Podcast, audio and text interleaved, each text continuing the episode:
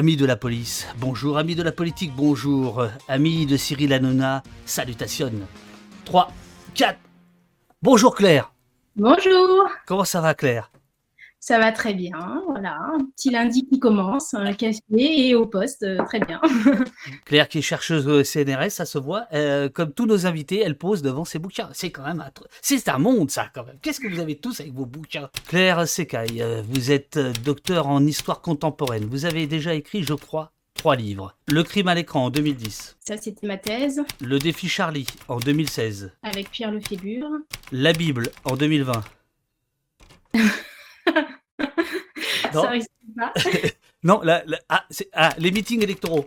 C'est Voilà. ça Ah, ah là là, c'est- c'est mal foutu ce commissariat. Tu es euh, membre du comité de rédaction de la revue Le Temps des médias. Et de septembre à décembre 2021, tu t'es lancé, à corps perdu on peut le dire, dans une analyse quantitative des temps d'antenne et de temps de parole dans l'émission de Cyril Hanouna. C'est ça, c'est le temps d'antenne politique. Donc, c'est-à-dire que d'abord, je euh, j'isole tous les sujets qui sont euh, autour de la politique, parce que l'émission, comme chacun le sait, est d'abord euh, et avant tout une émission qui traite de l'actualité des médias, des programmes, etc. D'autres collègues travaillent sur d'autres émissions, comme des journaux télévisés, des matinales radio, de la presse régionale.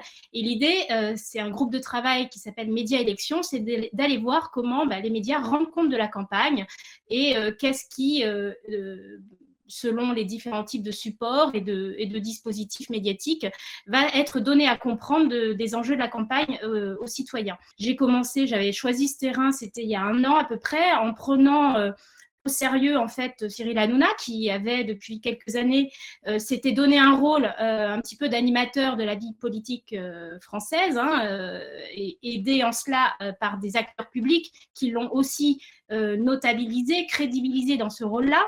Euh, je pense notamment à certains membres du gouvernement. Ça démarre par une chose très importante qui est de dire qu'en réalité, les sujets politiques représentent en moyenne 17%, ce qui est quand même beaucoup, hein, 17% de l'émission. Voilà, alors Alors, comment tu arrives à ce chiffre de 17% Et là, peut-être qu'il faut démarrer. Et puis là, généralement, les chercheurs, ils aiment ça. hein, euh, parler de la méthodologie, c'est-à-dire comment, comment, comment, tu as, comment tu as travaillé précisément. mon analyse, elle est qualitative et quantitative à la fois. Voilà. Les temps d'antenne, c'est du quanti. J'enregistre tous les jours euh, l'émission Touche pas à mon poste. Je regarde toutes les missions et je relève, je compte. À partir du moment où ils abordent un sujet politique, alors ça peut prendre différentes euh, formes. Ça peut être un sujet, un plateau euh, avec une question explicitement politique. Ça peut être un plateau non politique, mais avec des invités qui d'un coup vont parler de politique à un moment donné et on va montrer euh, un extrait d'un... Ce qui veut dire que tu es obligé de tout fader. Ah bah oui. Et pour être précis, voilà, faut, faut... En vitesse, en vitesse euh, normale ou tu accélères un peu normal et des fois je reviens en arrière, je regarde 15 fois cette émission, c'est politisé, alors c'est pas tout à fait nouveau, euh, ça fait déjà 2, 3, 4 ans depuis la crise des Gilets jaunes en gros. hein. La politique a toujours intéressé Cyril Hanouna, il avait invité en 2013 euh, Jean-Luc Mélenchon, c'était son premier invité euh, politique d'envergure nationale. Ça va créer entre les deux une forme de complicité hein, euh, que Voilà. euh, euh, très souvent Hanouna rappelle. Est-ce que par exemple Ardisson il y a 20 ans c'était pas déjà ça? Est-ce que ça n'avait pas ça n'avait pas déjà le même, euh, la- les mêmes répercussions? Je crois qu'il s'inscrit dans une euh, généalogie, en effet, d'émissions qui, qui, qui ont ce, ce prisme comme ça euh, de, de, de mêler euh, de manière assez compliquée, hein, parfois, l'information et le divertissement. Thierry Ardisson, Ciel Montmardi, qui était d'ailleurs un, des modèles un petit peu de, Cyril Hanouna. Là aussi, on avait une émission très, potage, ça parlait de société, ça s'engueulait partout sur le plateau tout le temps. euh, voilà. On- J'ai lu aussi dans une interview récente de Télérama qui le comparait à Michel Polac, droit de réponse. Alors euh, là, on va, on va quand même On va se calmer. on va mettre des limites parce qu'à la base, euh, Michel Polac est un journaliste, un vrai journaliste euh, qui avait le souci d'informer. Toutes les questions, tout le, le cadrage des, des, des- des sujets sont formulés de manière très binaire. hein. On le voit à travers les petits panneaux oui, non, Oui, euh, non, pour, contre. Voilà. La formulation de la question qui suit aussi sur Twitter est posée aussi sous cette forme-là. Les échanges peuvent donner lieu à des nuances. hein. Euh, on- je ne dis pas que sur les plateaux, il n'y a pas de, de capacité à apporter des éléments, des éclairages, des choses un peu plus nuancées.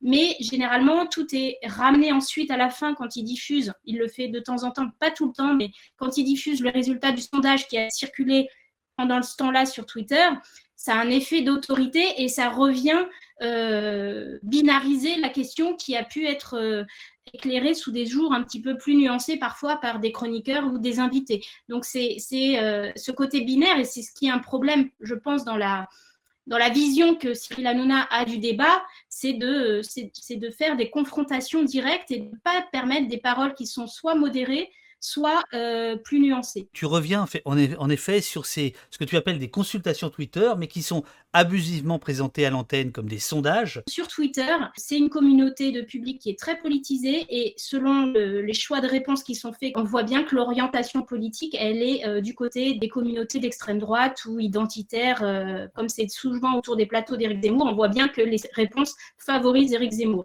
Et qu'il y a beaucoup de retweets, et j'ai regardé les, les tweets cités, donc il y a beaucoup de, militants qui sont au taquet euh, dès qu'il y, a, une question sur Zemmour et qui appellent, euh, en retweetant de manière citée les tweets, à, voter telle ou telle réponse en la faveur pour créer un mouvement d'opinion. Hein, c'est ça le but. Sur le public de Cyril Hanouna, il y a eu un sondage IFOP euh, il y a un an à peu près qui avait été fait sur son public qui montrait euh, c'était principalement des jeunes, la tranche 18-25 ans, des profils euh, sociaux, démographiques qui, qui sont euh, des actifs populaires, donc des employés ou des salariés principalement, ou des inactifs non retraités. Et c'est vrai que c'est un, un, public que les politiques convoitent particulièrement parce qu'ils ont du mal parfois à toucher ces catégories populaires.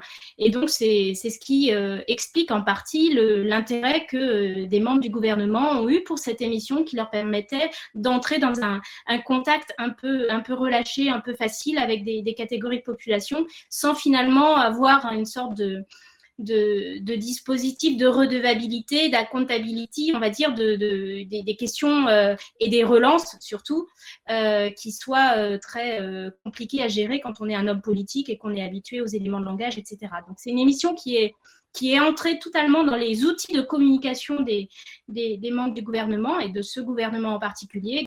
C'est vrai qu'il n'a pas de langue de bois dans, les, formulations, mais dans le fond, ça n'est que ça. Parce qu'en réalité, tous les vrais sujets sont, euh, sont esquivés. Dès, que, d'ailleurs, tu, donnes des extraits, il dit de ça, je m'en bats les couilles. Dès qu'on rentre dans le concret, il n'y a, plus personne là quand même. Politisation de l'émission, parce qu'il y a beaucoup de sujets politiques dans une émission de divertissement, mais en fait, un processus de dépolitisation des sujets politiques aussi. Dès qu'on aborde un sujet, en effet, il faut que ça reste du relationnel conversationnel. Dès que ça mobilise des savoirs ou des compétences, ou euh, il sait que ça va aller sur un terrain qui n'est pas celui qui est attendu, qui va être peut-être austère, il va prendre son rôle de manager et il va dire attendez, on arrête là, c'est pas le sujet, on est sur quelque chose d'émotionnel, on reste là-dessus et euh, vous m'emmerdez pas avec vos, euh, vos, précisions. Euh, voilà. Donc il est tout le temps à, dépolitiser beaucoup les choses et c'est un problème quand on visibilise des hommes politiques d'extrême droite par exemple, parce que là on voudrait justement pouvoir démonter des discours très politiques sur l'histoire, sur le rôle de Pétain, les juifs, etc. En réalité, tout ça n'est est évacué très vite. Hein. Une invitée, je crois, ou une chroniqueuse, je ne sais plus, que tu cites, euh, qui parle de la France libre de Pétain, qui a sauvé des Juifs. La France libre de Pétain qui a sauvé des Juifs. Et personne sur le plateau pour euh, euh, répliquer, pour s'étonner, hurler, se lever, pleurer, rien, zéro réaction. En janvier 2019, il va être un des tout premiers à consacrer une émission euh, spécial intitulé Gilets jaunes, sortir de la crise. Il se targue toujours de dire moi je parle au quartier, moi je parle aux ouvriers, moi je parle aux chômeurs. Est-ce qu'on peut lui donner euh, forcément tort là-dessus? Non, non, non, moi je, suis, euh, je suis très nuancée dans la critique que, je peux faire de Cyril Hanouna, sur, autant sur des sujets purement politiques, il y a un petit problème et il y a un gros décalage surtout entre les discours quand il dit je donne la parole à tout le monde sur la campagne électorale, c'est pas le cas. En revanche, en effet, sur les sujets de société, il est en phase avec la, société. Il faut avant tout avoir, pour passer chez Cyril Hanouna, euh, des qualités euh, d'échange euh, et de, poigne, on va dire, dans les échanges. L'extrême droite surmédiatisée, et tu démarres avec le traitement de faveur d'Éric Zemmour, qui est quand même euh, ce par quoi ton étude a, fracassé le, quand même l'indifférence ambiante. Est-ce que tu peux euh, nous détailler un petit peu les choses? J'ai des chiffres sous les yeux si jamais tu ne les avais pas en tête. Alors, euh, alors, pourquoi je, suis là en train de vous parler C'est parce que je suis sortie du silence. J'aurais pu euh, bien me contenter de, continuer l'observation de ce terrain jusqu'à la fin de la campagne. Et en fait, qu'est-ce qui a fait que ça m'a un petit peu interpellé tout ça? D'abord, au mois de septembre, je voyais mes, alors, mon, mes données quanti, ça tient sur un tableau Excel. Mes données quali, c'est. Euh, c'est euh, ah, ah, attends, attends, attends, attends, attends. 8 cahiers, euh, voilà, 8 cahiers de prise de notes. Voilà. Donc, ça, c'est, ça, c'est le travail quali. c'est ce qui va me permettre de de, voir dans quel registre narratif on se situe quand on parle des candidats. Et c'est pour moi, comme tu le disais au début, plus important que juste les chiffres que je peux sortir à travers l'analyse quantique. Et donc, qu'est-ce qui s'est passé? Fin octobre, il y a Anas Kazib, un candidat euh, ex-NPA, qui euh, a fait une petite vidéo. Hey, eh, Cyril Hanouna Bon, ça commence un petit peu à se voir quand même, hein, la propagande Zemmour. Euh, va falloir faire pause un petit peu à un moment donné, parce que franchement à la base, c'était une émission, elle critiquait Pékin Express et Colanta. Maintenant, il y a Messia tous les jours à la télé. Dans ce, buzz, ce phénomène Zemmour qui se jouait, euh, TPMP en, faisait encore plus que les autres. Donc, euh, je, suis sortie de ma réserve, j'ai commencé à, à publier les données que j'avais à l'époque. Donc, ce n'était pas tout à fait les mêmes chiffres, mais les proportions sont restées à peu près les mêmes euh, que en effet Anas Kazib avait raison de dire que euh, TPMP fait le jeu de l'extrême droite parce que euh, voilà les chiffres que j'obtiens moi en comptant tout le temps d'antenne d'Éric Zemmour et mais également de Marine Le Pen et de Florian Philippot. Je le fais pas par militantisme, je ne défends personne là-dedans si ce n'est la vision que je peux avoir du débat public médiatique et l'idée que euh, dans cette campagne, on mérite peut-être un petit peu mieux que euh, ce qui se joue dans les médias aujourd'hui. Et, voilà. Le pire n'est pas tant le chiffre que le, registre narratif. Et là, je me dis qu'il y avait vraiment un risque qu'on s'endorme euh, en, voyant à ce point se banaliser des idées et des personnalités d'extrême droite sur un plateau où les gens, s'ils ne s'informent pas ailleurs, il y a un danger à ce qu'il n'ait comme représentation de l'extrême droite que ce qui leur est présenté parce que tout est valorisé et, on va dire séduisant, euh, rendu séduisant. Zemmour n'est pas venu sur le plateau, il est venu sur Face à Baba, mais il n'est pas venu dans Touche pas à mon poste. En revanche, ses entourages, euh, des jeunes ou des influenceuses patriotes, des jeunes femmes souriantes, euh, jolies, tout ça, sont là pour faire avancer ses idées avec, encore une fois, un euh, contradictoire assez relâché et avec des, modes de, narratifs qui vont euh, avantager euh, Éric Zemmour. Je relève trois. Il y a la victimisation dont j'ai déjà parlé. Il y a l'idée de performance. souvent, l'angle des questions, des, sujets, des plateaux concernant Éric Zemmour vont être autour de sa, ses qualités à, à à, produire des événements de campagne, par exemple quand il va euh, à Drancy euh, dans, dans l'émission Morandini, quand il fait son meeting de Villepinte, etc. Tout tourne autour de l'idée qu'il est performant, qu'il crée quelque chose.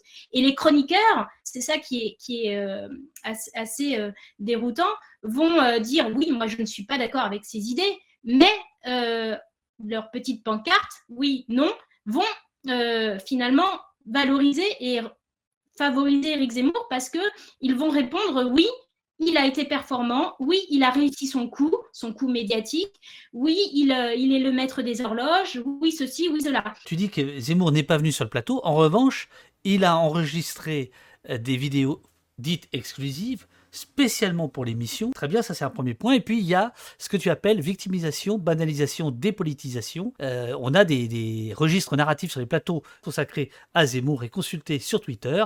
Éric Zemmour mérite-t-il d'être censuré? Vous a-t-il convaincu? Laurent Ruquier et Léa Salamé ont-ils réussi leur interview face à Éric Zemmour? C'est vertigineux. Bah ça, ce sont toutes les questions euh, donc, euh, envoyées sur Twitter euh, à, propos d'Éric Zemmour. Et en effet, Cyril Hanouna a fortement contribué à victimiser Zemmour en le faisant passer pour une victime de la censure. La censure, c'est pas ça. la censure, le CSA n'a pas censuré Zemmour, il a simplement demandé à ce que les diffuseurs prennent en compte une nouvelle donne de la campagne, c'est-à-dire que Éric Zemmour devenait de plus en plus un personnage, une personnalité politique, même s'il n'était pas encore candidat et sur le plateau de Cyril Hanouna, c'est devenu la victime d'une censure. Et grâce à ces petites vidéos, en effet, qui montrent à quel point il y a un traitement de faveur, Éric Zemmour sait qu'il va perdre son, plateau face à l'info sur CNews.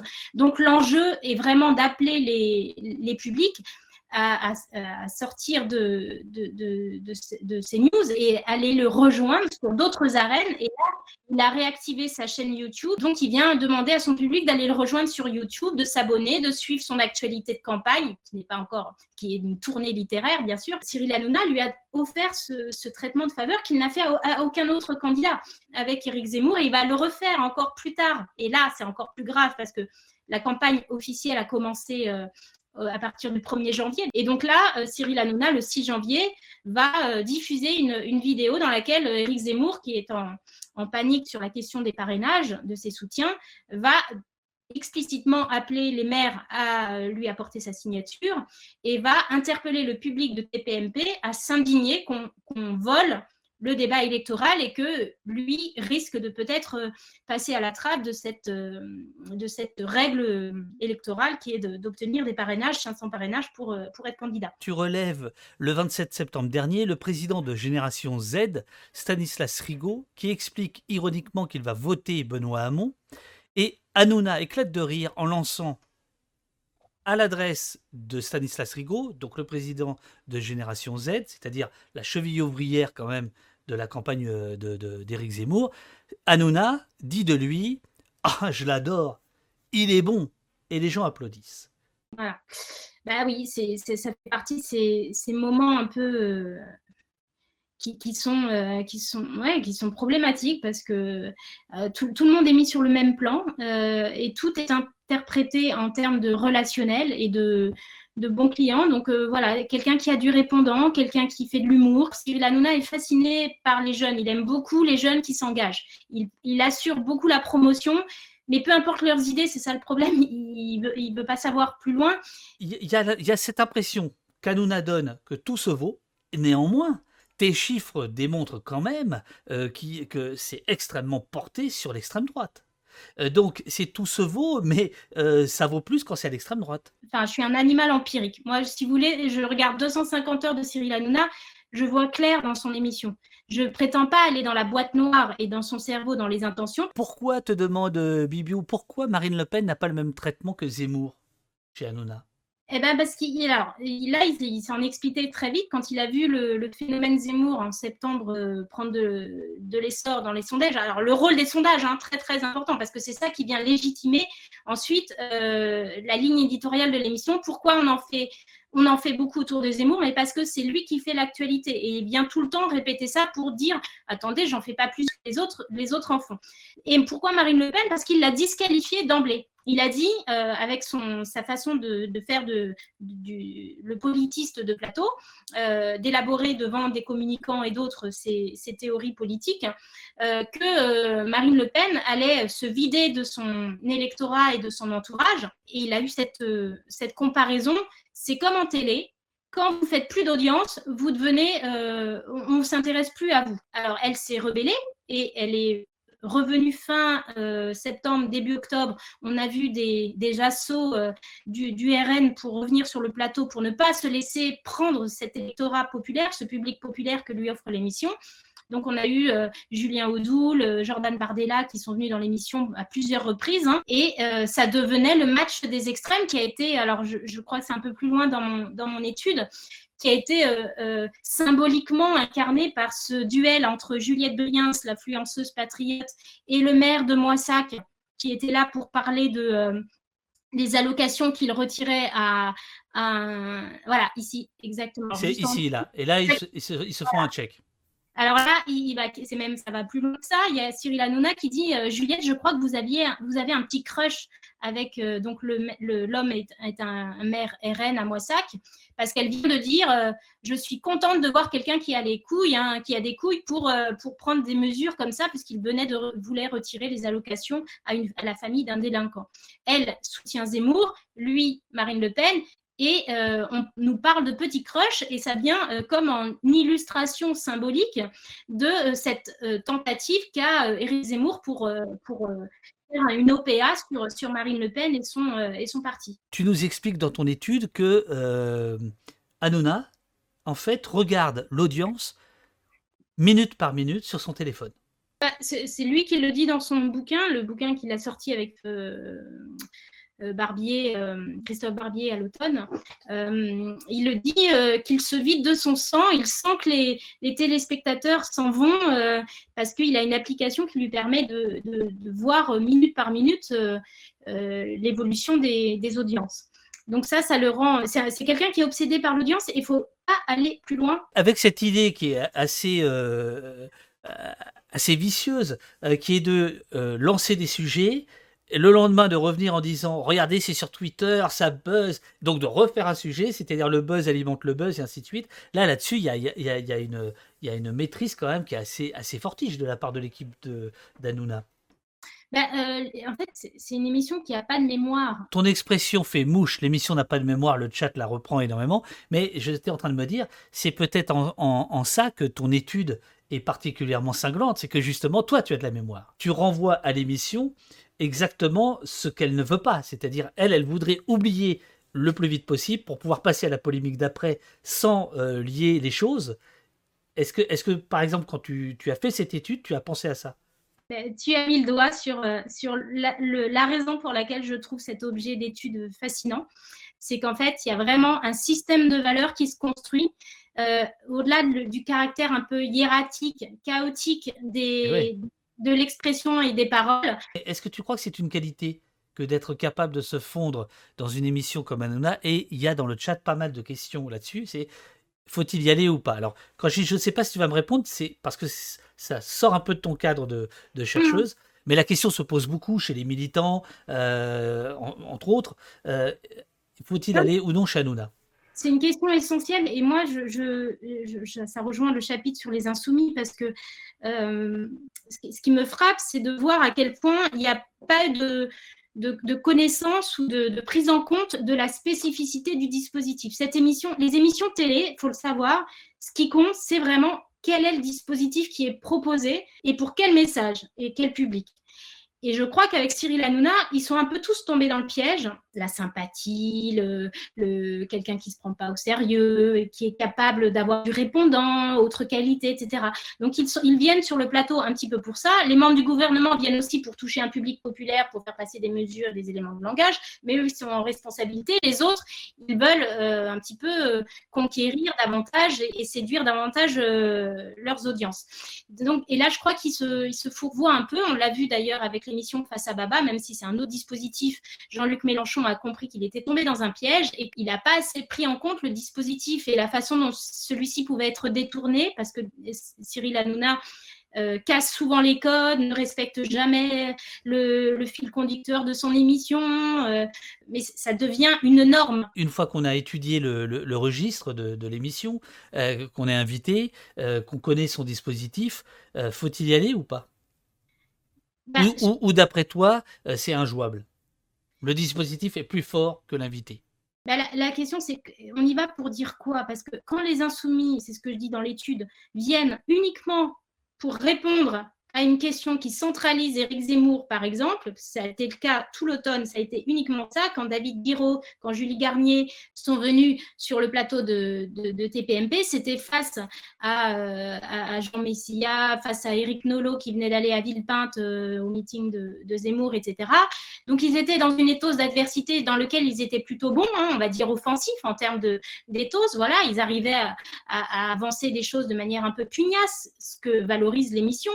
En revanche, euh, le calcul, la stratégie politique derrière, elle était inexistante parce que les idées qu'ils proposent, qu'ils défendent, dont ils sont censés assurer la promotion sur des plateaux comme ça, ne sont, jamais venues. Julie Garnier n'a pas avancé une seule idée. David Guiraud a essayé, mais euh, on était. Voilà, à partir du moment où la question, et c'est l'effet de cadrage qui prime encore une fois, la question est, va avantager l'adversaire, vous ne faites que répondre à l'adversaire. C'est toute la problématique. Tout à fait d'accord avec ce que tu dis, c'est-à-dire que tu parles d'archétype du contradictoire de plateau.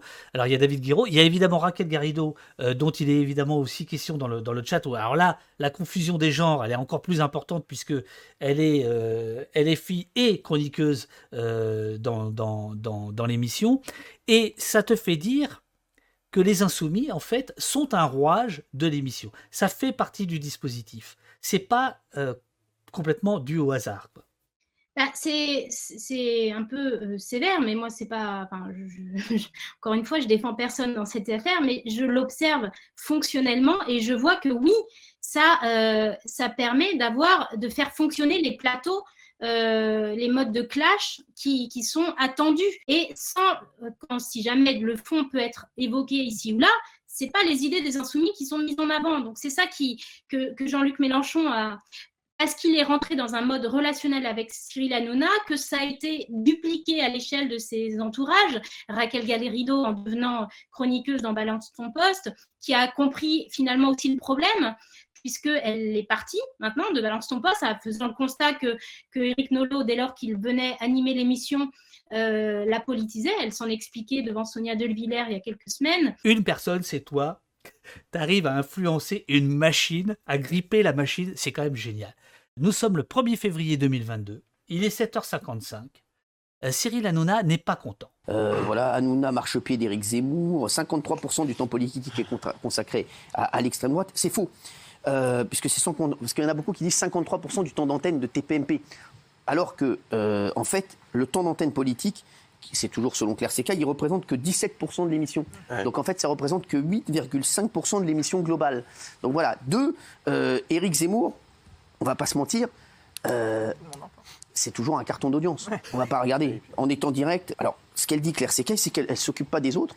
Mais c'est vrai que nous, forcément, on, parle d'Éric Zemmour. Pourquoi? Parce que Éric Zemmour, euh, on va pas se mentir, c'est lui euh, aujourd'hui qui fait le plus parler de lui, euh, Géraldine D'abord, moi je trouve que, un, d'abord, c'est gratifiant et valorisant qu'il y ait une chercheuse du CNRS qui vous ah regarde comme objet télévisuel, comme phénomène de société. je suis comme un fou. Après, là où je trouve qu'il y a un vrai problème, c'est mm. qu'effectivement, elle aille du côté de la bien-pensance tout de suite, France Inter, là où ça parle tout que dans un sens. Elle devrait venir, elle devrait se confronter au réel, elle devrait venir ici nous expliquer pourquoi son étude conclut ça, parce que ce serait vraiment intéressant, il y aurait un vrai débat d'idées. Ça montre que j'ai mis le doigt sur des choses sensibles, à mon avis. Et alors, ils m'ont invité sur le plateau, euh, à venir sur le plateau ce jour-là. J'ai refusé parce que je ne veux pas aller sur mon objet. La blessure narcissique euh, euh, qu'il montre à l'antenne et, il, envoie, il envoie ses chroniqueurs le défendre, etc., tu l'expliques par quoi? Par le sérieux de ton travail, la rigueur de ton travail qu'ils essaient de démolir en donnant d'autres chiffres qui ne sont pas les bons, ou par l'écho médiatique que ton travail a rencontré je pense qu'il a pris mon travail au sérieux, qu'il a lu euh, toute la semaine, qui a été très pénible pour moi à suivre parce que euh, j'avais la boule au ventre, je ne vous cache pas, en regardant l'émission et en faisant le travail que j'aurais dû faire de manière totalement euh, confortable habituellement.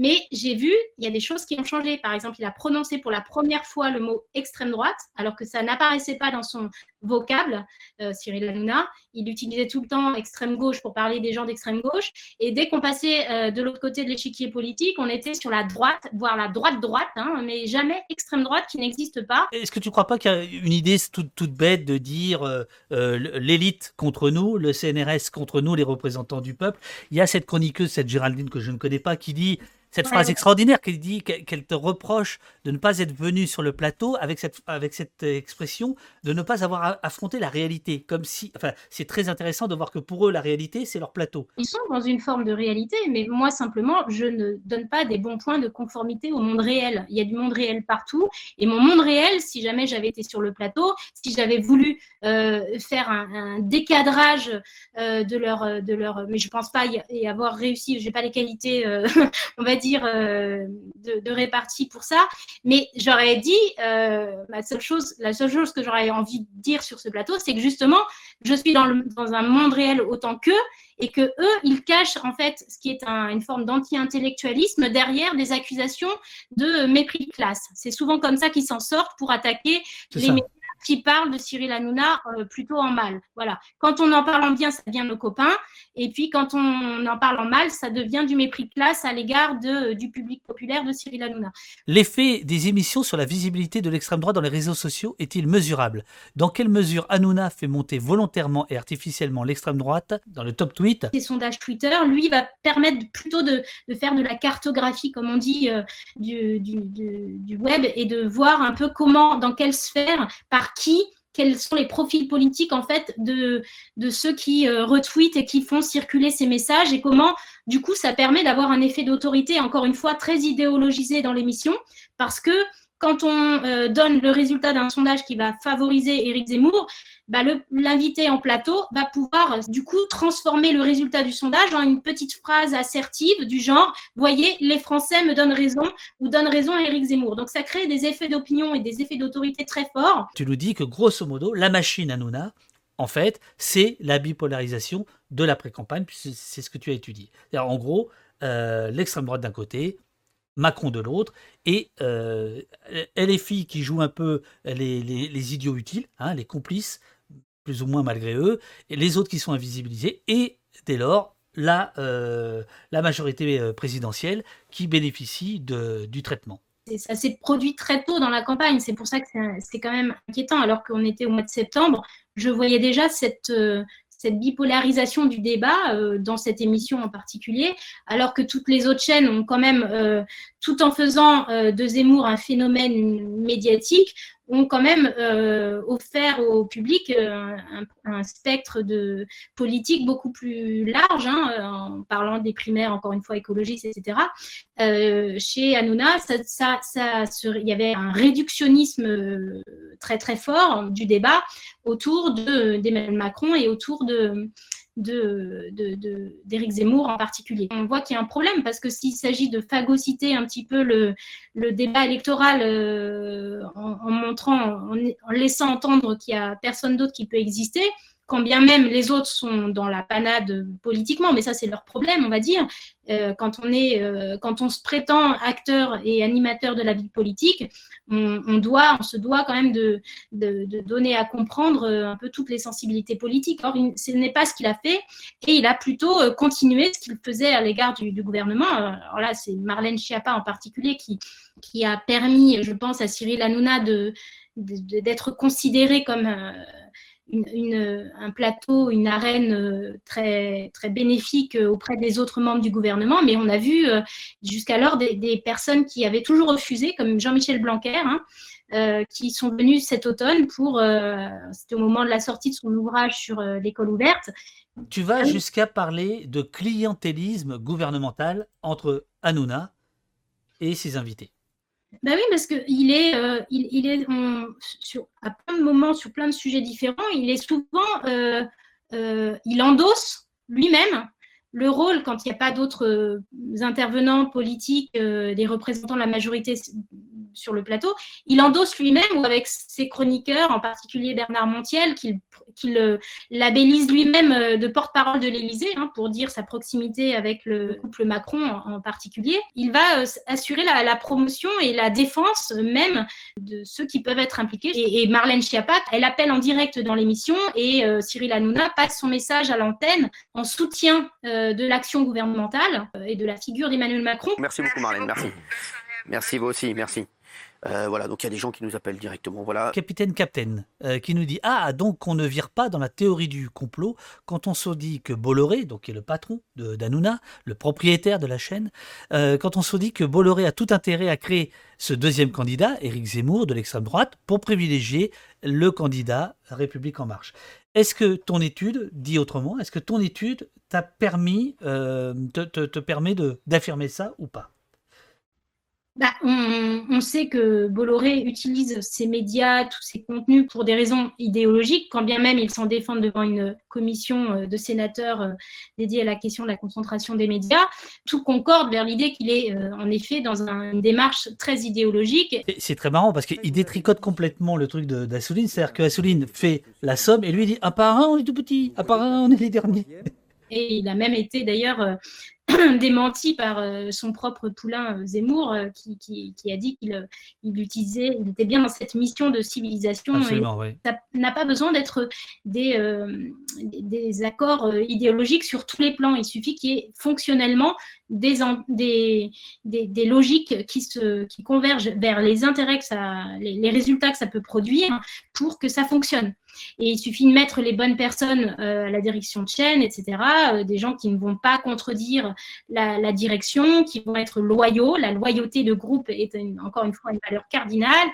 Euh, voilà. Et, l'autre euh, illustration peut-être la plus concrètes possibles. C'est les chiffres qu'avance Patrick Ebno, historien des médias et d'économie, qui montrent que si Canal fait en effet des profits, des, bénéficiaires par des questions de divertissement qu'ils vendent, CNews et C8, donc ces deux chaînes, sont déficitaires. Il y en a une qui perd 13 millions CNews, je crois, en 2020, et C8, c'est 48 millions. Donc c'est énorme, c'est beaucoup de pertes d'argent. Donc à quel moment on autorise on s'autorise à perdre euh, autant d'argent, si ce n'est, euh, pas pour des raisons économiques, c'est bien pour des raisons politiques. Voilà, on est dans une démocratie d'opinion. Moi, je le, je faut le reconnaître. Voilà, c'est très bien. Euh, ce qu'il faut, c'est que, en effet, ne pas donner à penser que les opinions sont ne repose sur rien. Elle repose sur des, faits et c'est l'élaboration, l'explicitation de données factuelles, plutôt factuelles, qui, doivent euh, être bien prises en compte. Moi, je, voilà, je pense que les, téléspectateurs sont, sont, censés être aussi en capacité d'avoir leur esprit critique, de ne pas avaler les, contenus comme, comme, des moutons. Et quand il y a des choses qui sont euh, particulièrement problématiques, parce qu'il ne faut pas euh, porter atteinte à la liberté d'expression, c'est quand il y a des choses particulièrement problématiques qu'il y a, doit, doit y avoir des, des procédures. Donc, euh, on peut euh, saisir l'ARCOM et, dire, euh, voilà, sur tel contenu, il y a eu un problème. Et après, c'est examiné par, l'ARCOM. Donc, c'est vrai qu'il y a une temporalité institutionnelle un petit peu longue par rapport au, contenu même. Et que du coup, bah, là, quand l'ARCOM fait des reproches à Cyril Hanouna, ça vient six mois après. Alors, maintenant qu'on est passé en période électorale, ils, regardent les, les comptes hein, tous les 15 jours. Donc, ça veut dire qu'ils sont quand même sur une temporalité beaucoup plus resserrée et s'il y a des problèmes par rapport au contenu des émissions, on parle de Cyril Hanouna, mais ça peut euh, toucher n'importe qui d'autre, hein, euh, ils vont réagir euh, plus rapidement qu'hors période électorale. L'expression des opinions, c'est au regard de la loi, et là, la loi se saisit, mais le problème, c'est le décalage entre le temps de la justice, hein, les condamnations d'Éric Zemmour pour des propos tenus à l'antenne, par exemple, et puis le temps du, de l'ARCOM, du régulateur. C'est ça qui est mal perçu par les citoyens. Je peux comprendre les exigences, mais il faut, bien avoir en tête que euh, tout, dispositif plus contraignant pourrait porter atteinte à la liberté d'expression aussi. Hanouna est un, est un symptôme assez, euh, assez fort de ce qui se joue aujourd'hui dans, le, dans notre monde de, l'information au sens large du terme. C'est vrai parce qu'il va dévoyer un petit peu les principes de l'information. C'est vrai que dans son émission, euh, on attaque beaucoup le journalisme d'investigation avec tous les, tout le temps les mêmes arguments, fait du militantisme, etc. etc. Euh, alors que pour dire que l'émission n'a pas de mémoire, quand ils ont fait l'émission autour de DSK et de ces escroqueries dans Cache Investigation. Quand on a vu euh, le reportage jeudi soir, on n'y a pas cru, on s'est dit c'est incroyable. Donc ils ont commencé le soir même ou le lendemain à attaquer Lise Lucet et ses méthodes d'investigation, son journalisme militant, son travail à charge contre DSK. Trois jours plus tard, ils invitaient qui? Les deux euh, personnes retraitées qui étaient victimes de, DSK, en sans jamais dire que Élise Lucet avait eu raison de, leur donner le, statut de victime et qu'ils étaient bel et bien victimes parce qu'ils sont pris dans les logiques de groupe et d'attaque euh, euh permanente sur le, service public. Voilà, c'est là aussi qu'on retrouve les systèmes de valeurs Nouna et ces marottes euh, on va dire, c'est j'aime, j'aime pas. Que euh, pense Claire de l'affirmation suivante Seul le monde médiatique est autant obnubilé par les médias. Ces derniers ne seraient donc pas si influents dans la vie de tous les jours. évidemment, c'est une critique, euh, mais je trouve qu'elle est, intéressante, elle, ouvre, la perspective. Est-ce que le monde médiatique est trop nombriliste et s'accorde plus de pouvoir, plus d'étendue de, qu'il n'en a? Alors, cette émission est nombriliste par définition, puisqu'elle, à la base, elle était faite pour discuter des contenus médias. C'est une mission de critique des médias.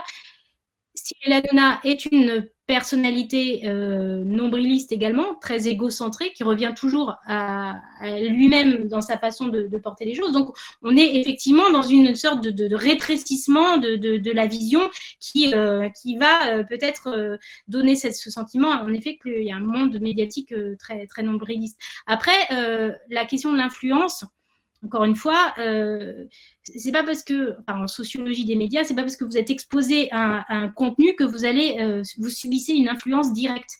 La, réception, les, études de réception montrent bien que euh, l'exposition à un contenu média euh, et l'influence qu'il peut avoir sur vous, ça passe pas simplement par euh, le fait d'être de l'avoir vu. Parfois même, vous êtes influencé par des contenus que vous n'avez pas vus, mais simplement vous allez entendre des gens qui vont en parler et qui a autour des contenus médias, surtout de, c'est ça la définition de la réception, qu'il va y avoir tout un processus de socialisation. Vous, vous en parlez avec vos amis, avec vos voisins avec votre famille, et c'est ça qui infuse. C'est pour ça que quand il y a un débat un peu saillant, les débats d'entre-deux tours, par exemple, dont on parle beaucoup, vous prenez les réactions à chaud, vous demandez l'avis des gens à chaud, sans qu'ils aient entendu le moindre commentaire euh, autour de ce débat, et vous le prenez deux jours plus tard, et vous allez avoir euh, quelque chose d'assez différent qui, va, voilà. Donc l'opinion, elle se forge aussi beaucoup par tout le travail de socialisation autour de ces contenus. Donc ça limite quand même le pouvoir d'influence, en tout cas direct, que peuvent avoir les médias, parce que tout dépend de la façon dont on va euh, euh, ensuite euh, orienter les échanges autour de ces contenus. Alors vous allez me dire, c'est le serpent qui se mord la queue. Eh, je tiens quand même à te dire, Claire, que cette émission, c'est l'une de celles où il y a eu le plus de monde. Donc, à, mon avis, tu l'as senti, ton travail porte beaucoup de choses. Il y avait peu de travaux sur Hanouna, il y avait quelques articles dessus. Fascinant de rigueur, ça j'aime bien. Merci, dit Marcel. Fascinant de rigueur. Mais, mais voilà, ça montre que quand on prend le temps et quand on essaye d'aller sur les questions de fond, ça peut, ça peut donner. Moi, moi je, serais, je, le rencontrerai probablement après la campagne, Cyril Hanouna, hein, parce qu'il y a. Ah, ah, attention, tu es en train de nous faire une, une, une chiapade là. Non, non, pas du tout. C'est quand elle dit euh, ça se passe très bien avec nous, euh, entre nous. Euh. Non, mais il a déjà dit à l'antenne que j'étais son ami, n'importe quoi. Il me fait, il essaye de me faire entrer dans son économie relationnelle, mais moi, je ne suis pas là-dedans. Je, je, rencontre mon objet d'étude parce que ça fait partie de, de, la démarche d'aller. Là, quand j'ai travaillé sur 30 millions d'amis, j'ai demandé un entretien avec Réa Hutin. Bah, pareil, je vois pas pourquoi je le ferais pas avec Cyril Hanouna. Je m'attends un petit peu de langue de bois, mais pourquoi, pourquoi pas? Je peux Oh là là, Veragon te dit, elle va finir chroniqueuse. Non, surtout. T'imagines Merci beaucoup, euh, Claire. Bonne journée à toi. Bonne journée. Au revoir les petits ciao, ciao.